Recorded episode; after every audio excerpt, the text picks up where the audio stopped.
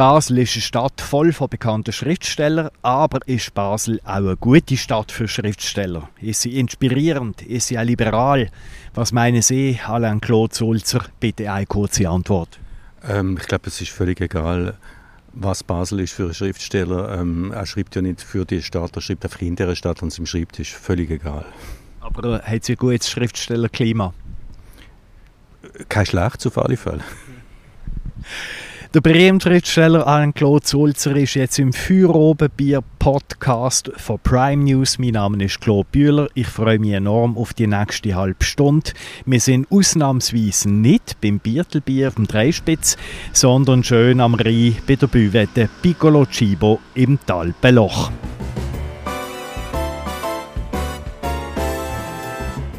Beloch. Feuerobenbier, der Podcast auf Prime News. Hören Sie entspannte Gespräche mit interessanten Persönlichkeiten aus der Region Basel. Unterhaltsam, überraschend und nie langweilig.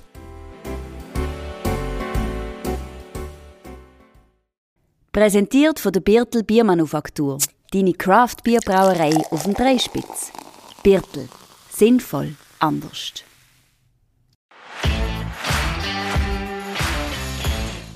Alain Claude Sulzer, erstens, zweitens, drittens, wir reden über die Zigeuner-Affäre, dann ihren letzten grossen Roman Doppelleben, der in Deutschland eingeschlagen hat und eben über das Schriftstellerleben in Basel.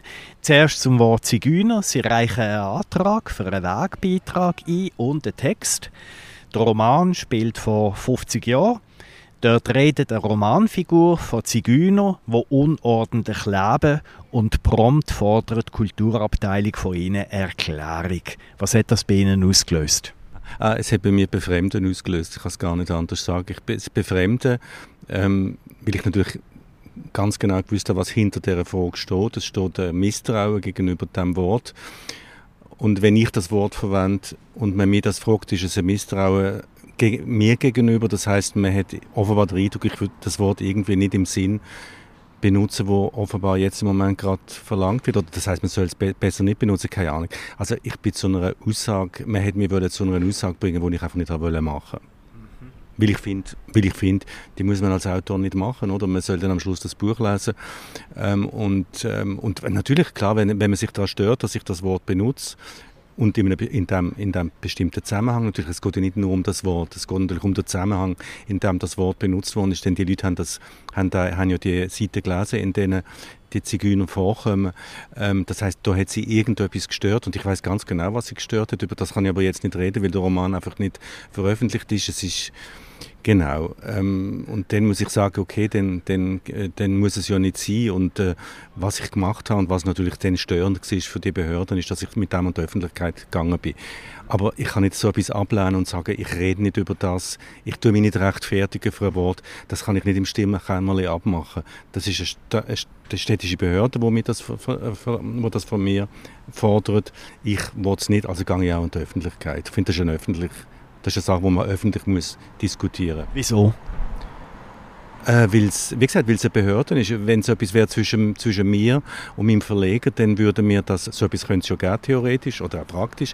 Also wenn es da, dann gehe ich natürlich nicht an die Öffentlichkeit, sondern dann suche ich einen anderen Verlag. Aber da ist es etwas anderes. Ich habe, um, ich habe, um, ich habe ein Gesuch gemacht äh, für einen Förderbeitrag und das Gesuch, es ist abhängig gemacht worden, dass ich das Geld bekomme, ob ich das erkläre oder nicht. Und da bin ich einfach nicht einverstanden.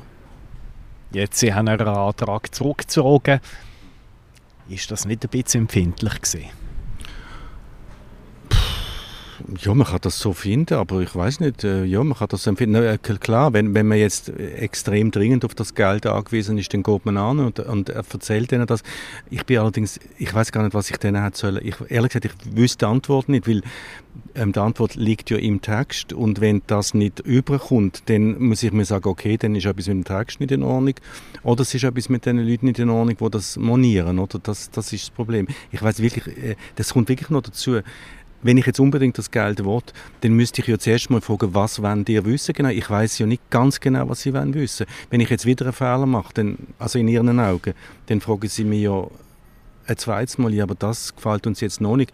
Und dann wollte ich unbedingt das, ich muss immer wieder etwas überlegen. Dann, dann fängt das an, was ich als Zensur bezeichnet habe. Das heißt, ich muss mir irgendetwas überlegen, damit ich in denen ihrem Sinn rede. Und das missfällt mir im höchsten Maß. Das wäre etwas ganz anderes, wenn es um ein Projekt heute geht es immer um, um Projekte bei der Kultur. Nur ein Roman ist eben nur beschränkte Projekt, wo man kann beschreiben genau wie es wird sein. Man weiß nämlich normal kein Schriftsteller weiß ganz genau, wie das rauskommt. Da kann er noch so einen Plan machen, wie der Romanverlauf wird sein.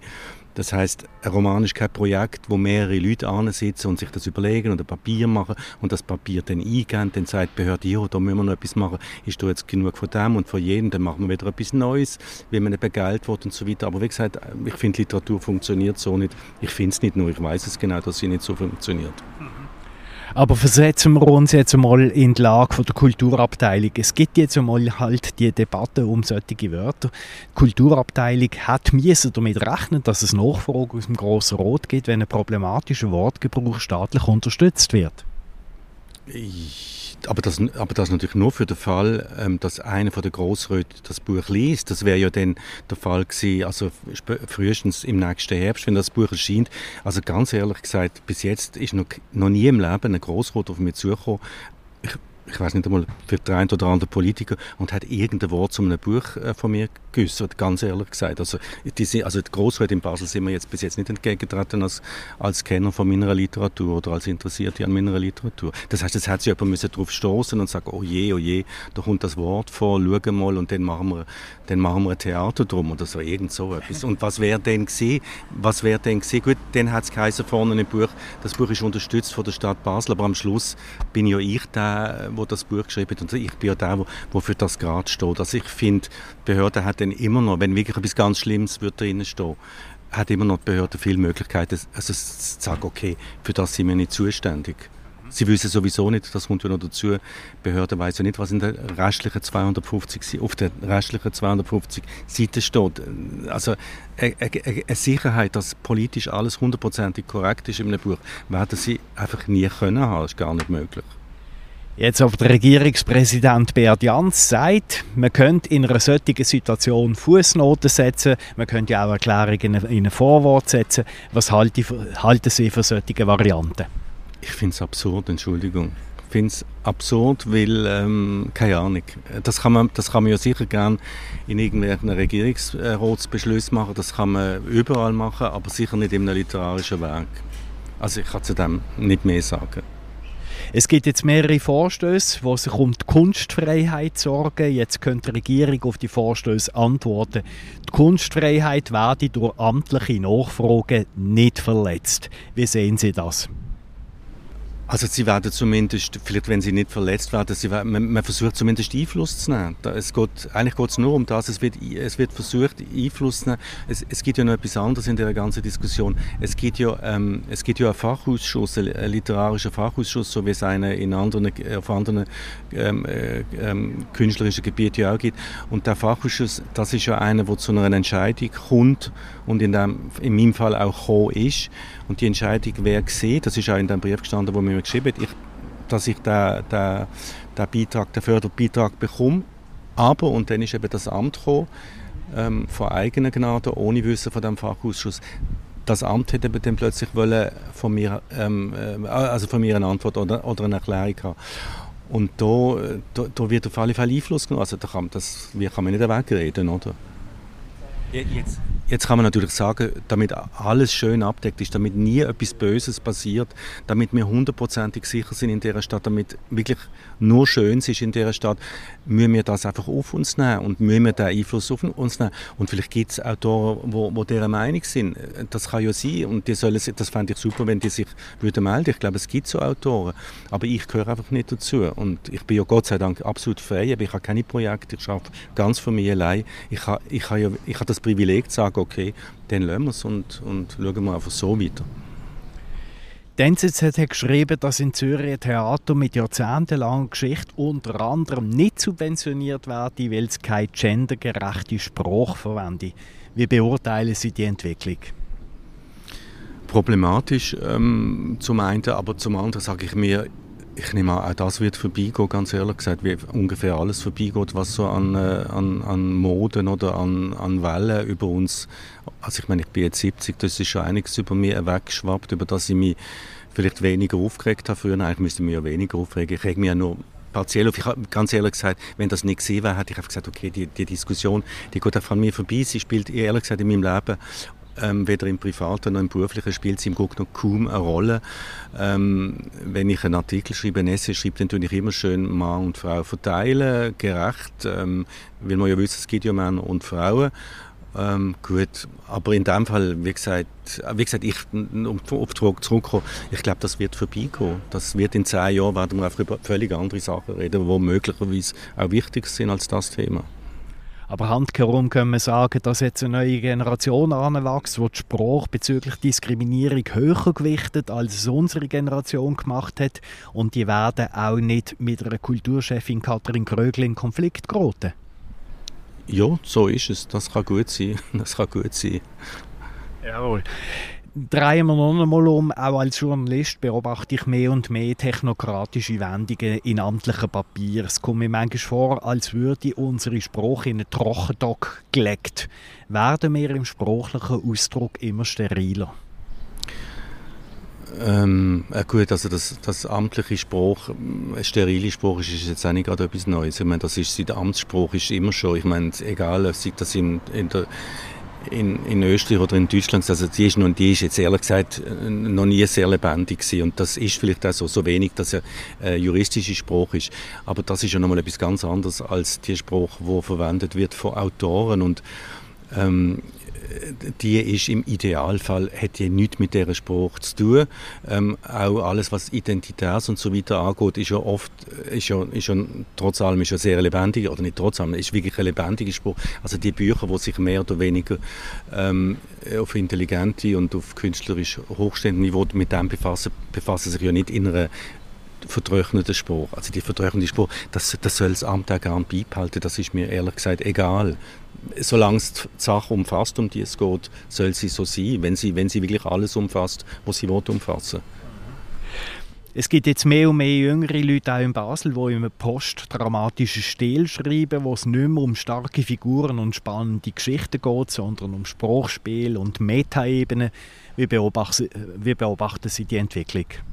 Ähm, aus der Ferne. Äh, aus, ja, aus der Ferne. Ich, ähm, ich lese mehr darüber, als dass ich es lese oder sehe. Also jüngere Leute wie Ariane Koch, Benjamin von Wil, Gianna Molinari, verfolgen sie es oder äh, geht das an ihnen komplett vorbei?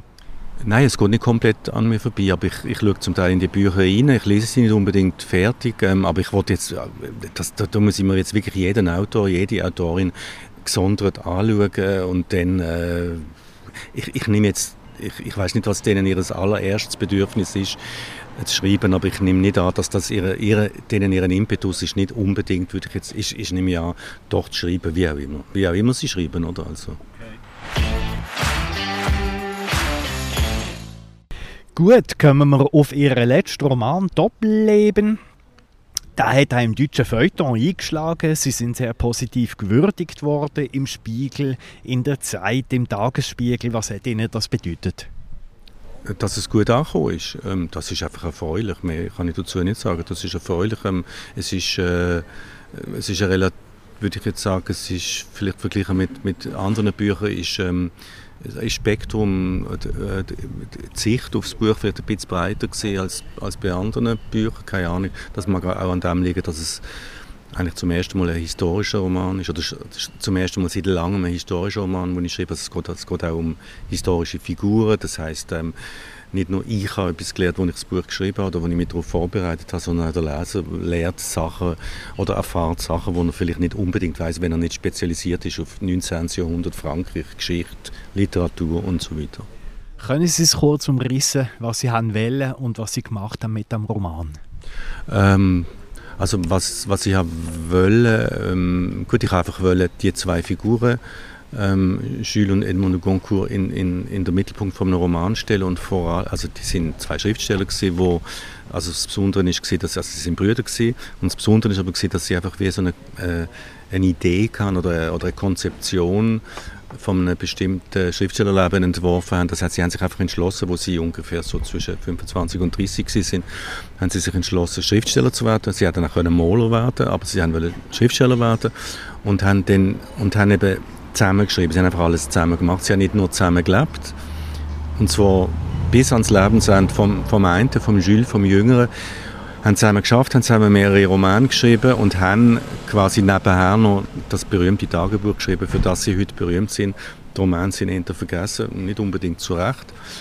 Ähm, aber das hat mich mal interessiert, das Konzept, zwei, zwei Leute schreiben, schreiben alles zusammen, sind ganz analog oder synchron und leben aber zusammen wie ein Ehepaar, ganz offenbar ohne welche ähm, Streitereien, also, im, also wie ein ideales Ehepaar eigentlich, wie, wie man es eigentlich selten erlebt und, und haben eine extrem starke Beobachtungsgabe, wenn wiedergeben was, wenn so gut wie möglich mit Spruch. Fotografie hat es gerade erst, gerade gekommen, oder das kann man gar nicht, wobei sie von, von Fotografie, von farbiger Fotografie auch träumt haben, also sie haben sich als ideale Vorstellung von Realitätswiedergabe irgendwann einmal wird das in den Tagebüchern erwähnt, aber sie haben das mit dem Mittel können, wollen machen, wo sie kann, mit der Sprache. Und da sind sie extrem weit gekommen, finde ich.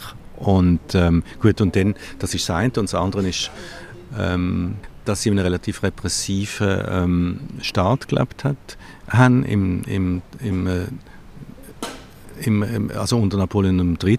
Das ist das eine.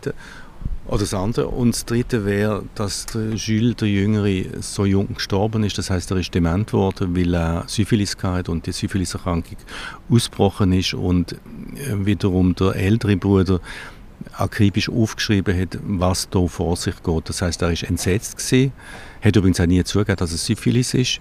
Also er hat das müssen wissen, hat es aber einfach jedenfalls nie aufgeschrieben und hat dann sich wie entschieden, wo er gemerkt hat, der Bruder kann nicht mehr schreiben, ist nicht mehr fähig ist nicht mehr schreiben, hat er nach drei Wochen, ähm, wo er aufgehört hat zu schreiben, gesagt, okay, ich nehme jetzt die Feder wieder in die Hand und schreibe ganz genau auf, wie das ist bis zum Schluss. Also das hat mich fasziniert an dieser Geschichte und das ist das, was ich in den Mittelpunkt vom Roman gestellt habe aber noch eine weitere Figur eingesetzt, nämlich die Haushälterin Rose. Und die, Haus, äh, die, die beiden Brüder, die leben an dieser Haushälterin vorbei quasi, oder? Also sie nehmen sie entgegen, aber eigentlich reagieren sie nicht mit besonderer Aufmerksamkeit auf sie.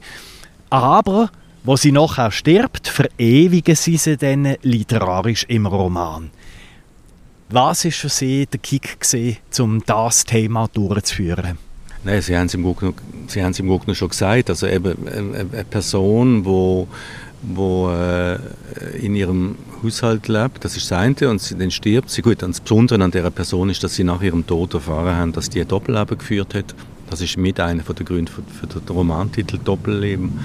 Ähm, das heißt, sie hat quasi unter ihren Augen, ohne dass sie es gesehen haben, ein Kind bekommen, das Kind austragen, nicht, nicht daheim, aber sie hat das Kind bekommen, irgendwie eine Woche nachdem sie ins Spital gegangen ist. Und ähm, nicht nur das, sie hat einen Liebhaber gehabt, den sie ausgenutzt hat, sie hat sie bestohlen. Also sie haben nach, den, nach ihrem Tod haben sie das erfahren und sind entsetzt gewesen. Moment, kurzen Moment lang entsetzt gewesen, vielleicht ein, zwei Tage.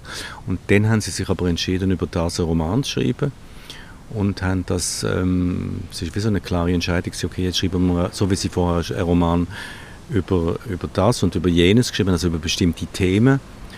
Ähm, das ist ein bisschen Spezialität von, von den Naturalisten und sie sind im Grunde genommen wie die Erfindung von der, von der Natur, naturalistischen Literatur in Frankreich. Das heißt, sie sind angesessen und haben einen Roman über sie geschrieben, über die Haushälterin.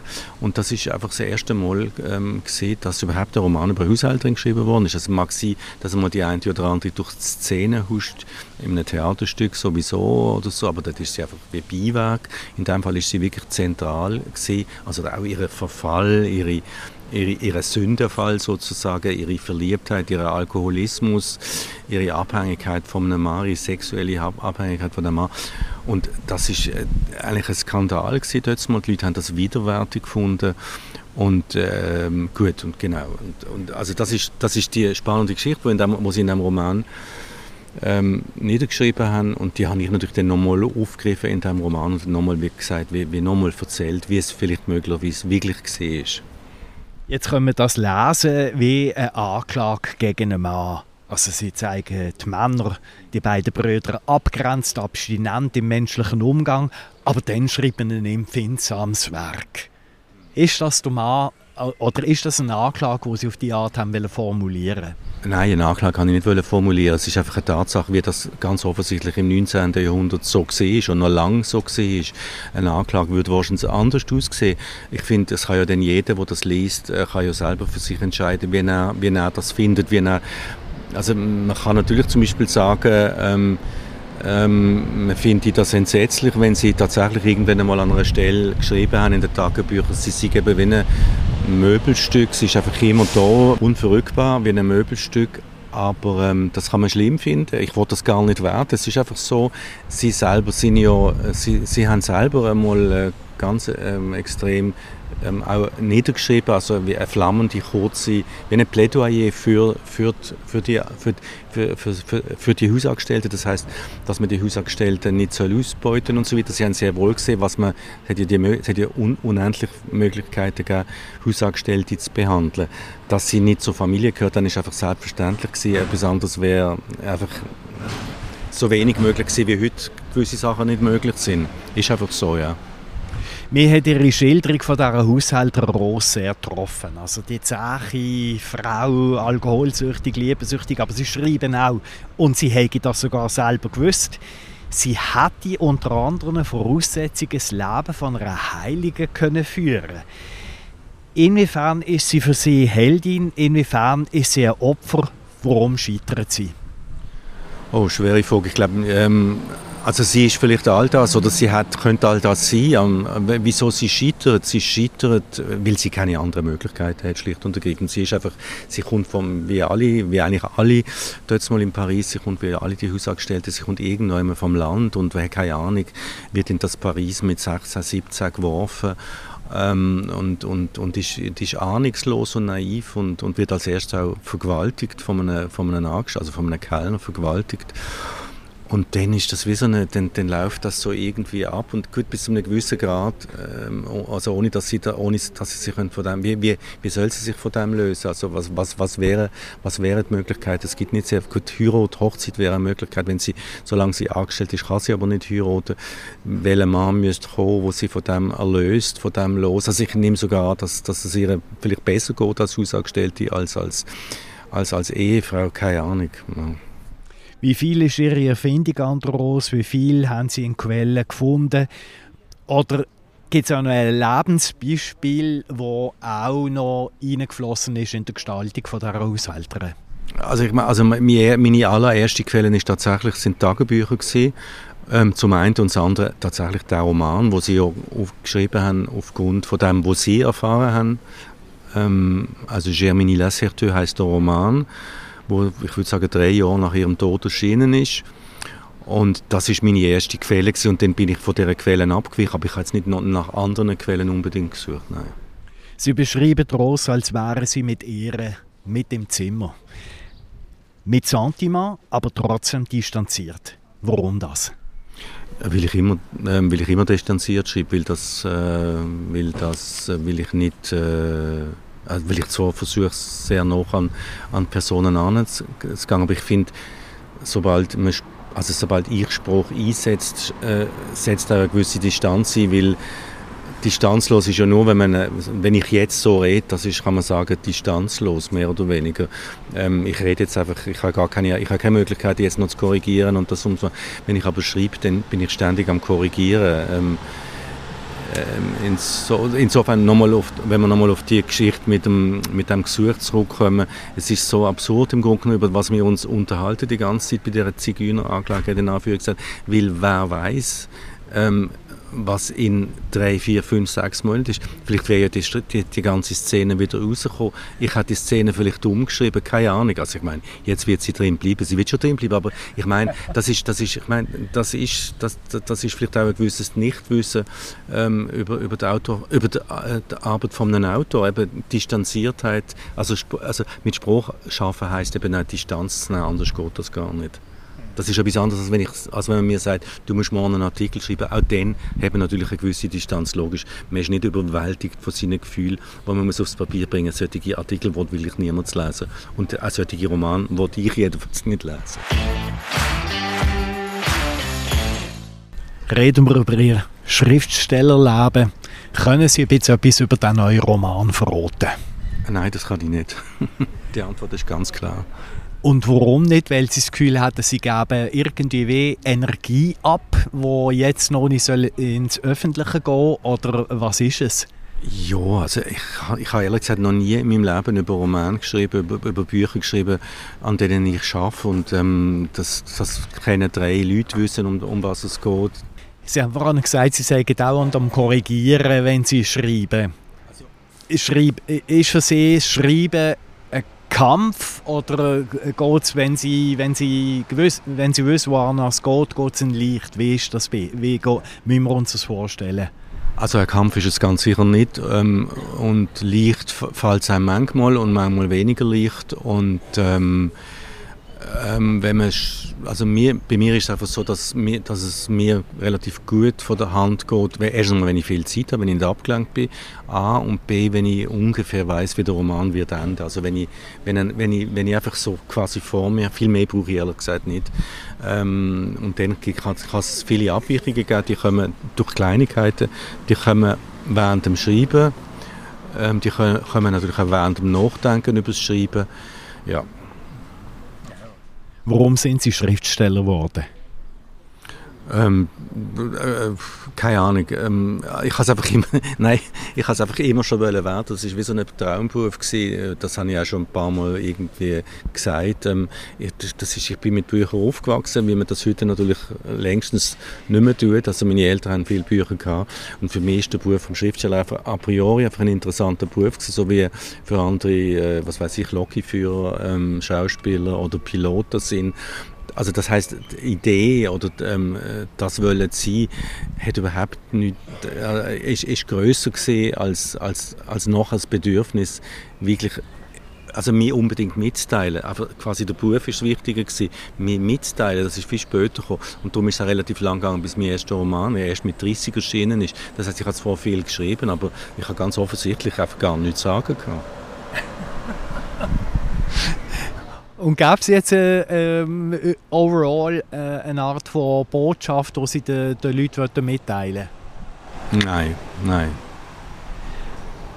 Aber Sie bringen die Bücher schon raus, weil die Leute, weil die Leute irgendetwas sollen daraus rausnehmen Ist es denn die, die spannende Figur? Ist es denn die spannende Geschichte?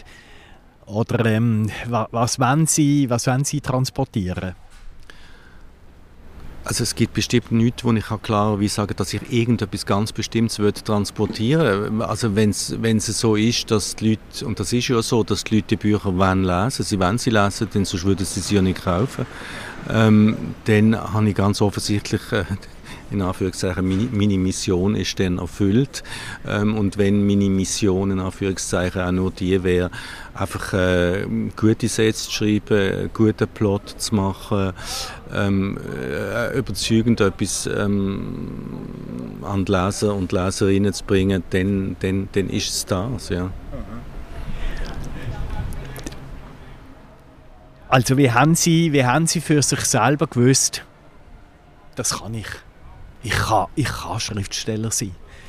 Also das, das habe ich glaube gewusst, bevor, bevor es der Fall war, würde ich jetzt mal meinen. Also, also sonst hätte ich nicht, also ich habe wirklich ganz früh mit 18 mein erstes Hörspiel geschrieben, das ist auch in der Schweiz ähm, vom Radio produziert worden, dann habe ich noch ein paar Hörspiele geschrieben, es ist aber immer bei dem geblieben. Und dann habe ich eben nebenan Prosa geschrieben, auch Theater, ich habe auch Prosa geschrieben, auch tonnenweise Theaterstücke, die alle abgelehnt worden sind, alle Theater haben das haben das nicht wollen. Das wäre wirklich das gewesen, was ich eigentlich hätte wollen. Heute bin ich eigentlich eher froh darum, dass es nicht geworden ist mit dieser Theaterkarriere. Wirklich hundertprozentig nicht geworden ist. Und, ähm, und dann, wie gesagt, dann ist, dann ist dann der erste Roman gekommen, wo ich, äh, keine Ahnung, wo man vielleicht genauso gut auch noch hätte können ablehnen und, und so. Und, ähm, und dann, gut, ist Roman auf Roman gekommen. Und dann habe ich es irgendwann einmal gewusst. Ähm, also jetzt bin ich ziemlich überzeugt, dass ich das kann. Aber dass ich das in den ersten Zeit, ich bin wirklich überzeugt dass ich das vielleicht irgendwann einmal wird so können, dass ich kann sagen, jetzt kann ich. So, so irgendetwas, ja. Wenn Sie schreiben, stellen Sie sich da dabei irgendwie eine Personengruppe vor oder eine, äh, sogar eine Person oder ist das äh, einfach das ist das, was ich mache und fertig. Nein, ich stelle mir keine Person direkt vor. Also ich weiß normalerweise nicht, ist die, die Person, ich, ich weiß weder die Haarfarbe noch, ich weiß nicht, aber wenn ich aus der Perspektive von einer Person schreibe, also jetzt im jetzigen Roman, das kann ich sagen, ist es so, dass zum allerersten Mal ich in der ersten, also das, das heißt ein Ich-Erzähler ist, der durchgängig ähm, erzählt, das ist eigentlich etwas ganz Neues für mich, aber auch bei dem, also ich bin ja sozusagen wie ein Sprachrohr, wodurch ich, also ich rede, wie eine, ich rede durch die Person, aber ich weiß, ich, ich, ich habe keine, keine richtige Vorstellung, wie die Person aussieht. Und ich habe nicht so richtige Vorstellung, wie sein bester Freund, also sein Jugendfreund aussieht. Ich weiß nicht genau, wie seine Frau aussieht. Also ganz ehrlich gesagt, und das spielt jetzt auch keine Rolle. Ähm, und ich merke, dass mehr und mehr ähm, ich das auch gar nicht versuche, irgendwie in den Roman unterzubringen, weil ehrlich gesagt, ob die Leute braune Haare haben oder schwarze Haare, das ist ein Füller. Ähm, Im Schnitt macht der Leser und die Leserin macht sich das sowieso selber ein Bild davon. Und, ähm, ja. Der Aufbau von Doppelleben ist anspruchsvoll. Sie gehen vorwärts und rückwärts in der Zeit. Machen Sie sich einen Plan oder tasten Sie sich langsam vorwärts? Nein, ich mache keinen Plan. Ich mache keinen Plan. Wie gesagt, ich bin froh, wenn ich am Schluss weiß, äh, wenn ich am Anfang weiß, wie, es aufhört, das habe ich bei der, bei der bei dem, beim Doppelleben ist es natürlich klar gewesen, weil das ist wirklich vorgegeben gewesen, die Zeiten sind vorgegeben gewesen, wenn der, was weiß ich, wenn der erste Roman ist vorgegeben, wenn, wenn, äh, wenn ähm, der Rose stirbt, ist vorgegeben, wenn der Jules stirbt, ist vorgegeben, wenn der wenn der französisch-deutsche Krieg also, ähm, ausbricht, dass all das ist vorgegeben, das ist so halt in einem historischen Roman, dann hat man es vielleicht sogar ein bisschen leichter ja, in dem Fall. Ich nehme an, Sie kämpfen auch mit gewissen Formulierungen. Wenn wissen Sie für sich, jetzt sitzt äh, Wenn es sitzt. also es ist einfach so, dass ich tatsächlich ähm, bei Lesungen merke, ähm, früher wäre es vielleicht noch so gewesen, dass ich manchmal gedacht habe, okay, da wäre doch noch etwas zu ändern. Also was manchmal nützt ist, ich mache das allerdings sehr selten, vielleicht zu selten, es ist eigentlich eine ganz gute Übung oder eine ganz gute Sache, ist, wenn man sich Sachen laut vorliest, dann sieht man nicht nur äh, Tippfehler, die man sonst nicht gesehen hat. Äh, es tönt einfach anders, oder? Ähm, und, und dann irgendwann sitzt. Also, aber wie gesagt, ich muss das, das, es, es muss irgendwie Tonalität stimmen, die, ähm, die Auswahl von der Worte, aber vielleicht ist doch Tonalität am Schluss, die muss stimmen, für mich. Wenn Ihnen ein junger Mensch würde sagen, ich wohne in Basel und ich will Bücher schreiben, was würden Sie ihm raten? Ich würde es unbedingt machen, versuchen machen, logisch, klar. Ich würde ihm, unbedingt, ich würde ihm unbedingt raten. Ich, ich bin übrigens in der Jury vom Land lesen. Das ist in Basel-Land so ein Lesewettbewerb, der alle zwei Jahre stattfindet. Und da tun sowohl Jugendliche als auch Erwachsene, es gibt zwei, zwei Sparten, und jeweils drei Preise verteilen. Und da kommen immer ähm, auch von, von relativ vielen, auch von Jugendlichen, ähm, Texte, wo, wo man zwischendurch so, also sagen wir mal vor, vor 20, 30 Jahren, Text von Jugendlichen ist manchmal ein dabei, wo man denkt, wow, vielleicht wird jetzt etwas aus dem, keine Ahnung. Ja. Ja. Nein, auf alle Fälle soll es machen, natürlich. Also, aber gibt es irgendein, was weiß ich, irgendetwas Handwerkliches oder ähm, wie er sich soll im Leben anstellen damit er unabhängig genug ist, damit er kann schreiben oder sie schreiben ähm, Gibt es irgendeinen äh, Kniff, wo Sie, wo sie würden empfehlen ähm, einem jungen Menschen? Also das kommt jetzt wirklich immer darauf an, wie weit er jetzt schon ist. Hat er jetzt schon ein ganzes Buch geschrieben? Hat er schon einen Verlag? Hat er erst das erste Kapitel? Also ich finde, das ist so abhängig. Ähm, also er wird das schon, er wird das schon, äh, das, das ist kein Beruf, das ist wie Schauspieler kein Beruf, wo man sagt, ja, ich versuche es mal und wenn es nicht klappt, dann lassen wir es. Ich glaube, also wenn man das wirklich, wenn man das wirklich machen will, wird man es auch irgendwie schaffen. Ob man dann Erfolg hat, ist nochmal eine andere Frage. Aber ähm, ich, ich glaube, so, so etwas Laus, ja, ich versuche es jetzt mal, ich schreibe mal ein bisschen so etwas in der Hoffnung, dass man mit dem ganz wahnsinnig viel Geld macht. Ich glaube, das ist der falsche Weg. Also ich glaube, das ist einfach ja, das ist sicher nicht der richtige Weg. Aber Sie leben gut mit Schriftstellerei? Seit, ja, seit aber natürlich nicht von Anfang an, lang, lang nicht von Anfang an. Erst nach, nach vielen Jahren, ja. Das, das, das, das hat seine Zeit gebraucht, aber es gibt auch da, wo zack, bumm, ein erstes Buch schreiben und mit dem total erfolgreich sind. Das, solche Fälle gibt es auch, es gibt einfach wirklich vor allem, ja. Das ist wie, wie wenn man eine Firma gründet. Also gewisse funktionieren wie ihre auf der Stelle und die anderen machen halt nach zwei Jahren wieder dicht, oder? Und machen eine neue auf, das heißt, schreiben halt einen neuen Roman. Sie leben an drei verschiedenen Orten. Basel, Elsass, Berlin. Wieso das? Also manchmal frage ich mich das inzwischen auch. Ähm, Basel, und, Basel und Elsass ist, ist so klar wie noch irgendetwas, weil wir haben ein Haus, das haben wir schon so lange. Das ist auch nicht weit, das ist 40 Minuten von Basel. Und das ist, ähm, das ist für mich einfach ein idealer Ort, ein idealer Rückzugsort im Gegensatz zu Basel, wo für mich auch von der, von der Größe her eigentlich eine ideale Stadt ist. Berlin ist überhaupt nicht ideal, weil Berlin einfach viel zu groß ist. Und mir auch je älter ich werde einfach immer wie, wie größer erscheint, oder? Also ähm, ähm, das Switchen hier und her fällt einem vielleicht nicht mehr ganz so leicht wie noch vor zehn Jahren. Ich danke Ihnen recht herzlich für das Interview. Mir hat es Spass gemacht und ich habe sehr viel erfahren. Danke vielmals. Merci vielmals Ihnen, ja. Merci.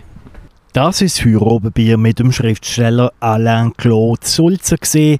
Abonniert doch das Heurobenbier. Es ist erhältlich auf allen gängigen Podcast-Kanälen wie Apple, Spotify oder Google. Das nächste Heurobenbier gibt es in einer Woche auf primenews.ch. Wir freuen uns, wenn ihr dann auch wieder dabei seid. Es würde uns freuen, wenn ihr es auch weiterempfehlen Und wenn ihr Fragen habt, schreibt uns doch eine Mail.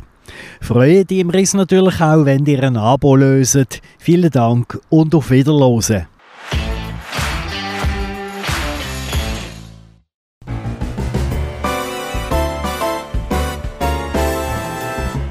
Für Oberbier, der Podcast auf Prime News. Hören Sie entspannte Gespräche mit interessanten Persönlichkeiten aus der Region Basel. Unterhaltsam, überraschend und nie langweilig.